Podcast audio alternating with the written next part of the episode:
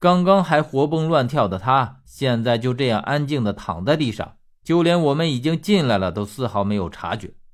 我与十三上去看了看，我心中带着一丝侥幸，因为宋没有逃走成功，那就是我们的运气。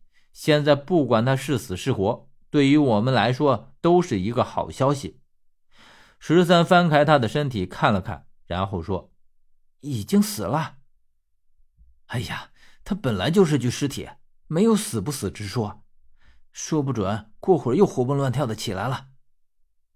十三没说话，只是在他身上细细的搜着。我翻开他的头发，只见在头皮上烙下的那个奖的印章还在。我说：“印章还在，尸身也没有湮灭，你用玉印试试，能不能号令他起尸？”于是十三拿出玉印，悬在宋的头顶，赫然命令。站起来！果真，原本已经纹丝不动的尸体竟然笔直的坐了起来，然后身子一弹就站了起来，笔直的就像是一棵松树一样，看着与一般的起尸丝毫无异。问他关于那个人的事儿，看他能说出来多少。十三于是将蒋的玉印对准了他，然后急声问道：“那个他在哪儿？”宋此时此刻果真已经彻底被玉印所号令。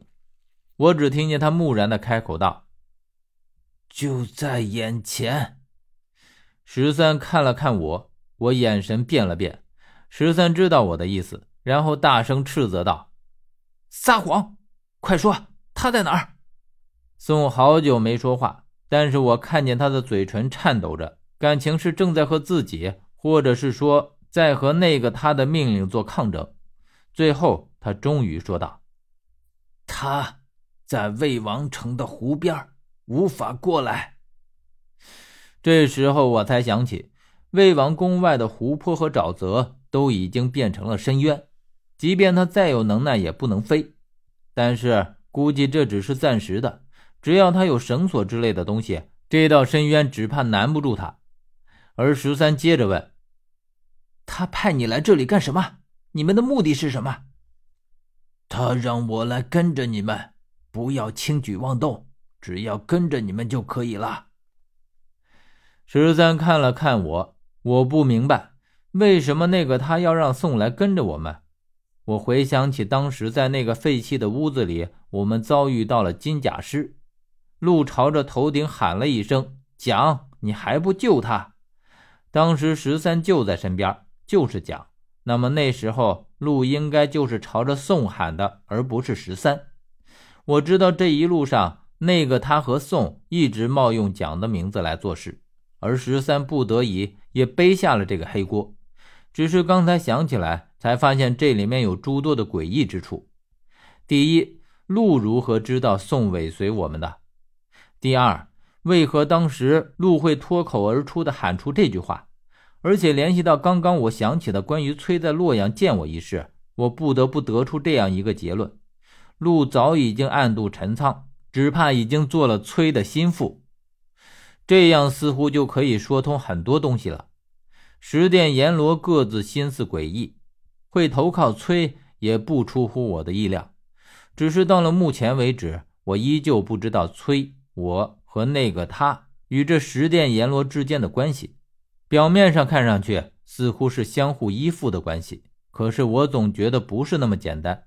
还有。父亲为什么会牵扯进来？而且牵扯到的不单单是父亲，还有这些远古大姓。一时间竟然让我有些想不透。接着，我听见十三再次厉声问道：“除此之外，还有什么？”宋沉默了三秒钟，然后说道：“那个他和我说，河远之争不休不止，可也总要有了结的时候。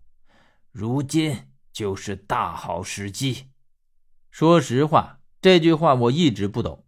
河远之争不止不休，显然十三也不懂。他继续问道：“这句话是什么意思？”宋便不再开口了。十三加重了语气：“快说，是什么意思？”可是就在这时候，我突然看见宋的眼睛里有什么东西一闪而过，然后他猛地看着我，厉声说道：“河远。”你的名字究竟蕴含了何种意思吗？我正欲开口询问，只见一阵火光轰的一下从宋的头顶上腾起，接着宋整个人就燃烧了起来。我想问出的话，最终卡在了嗓子眼里，一个字儿也没有问出来，只是看着宋被火焰燃烧成一团灰烬。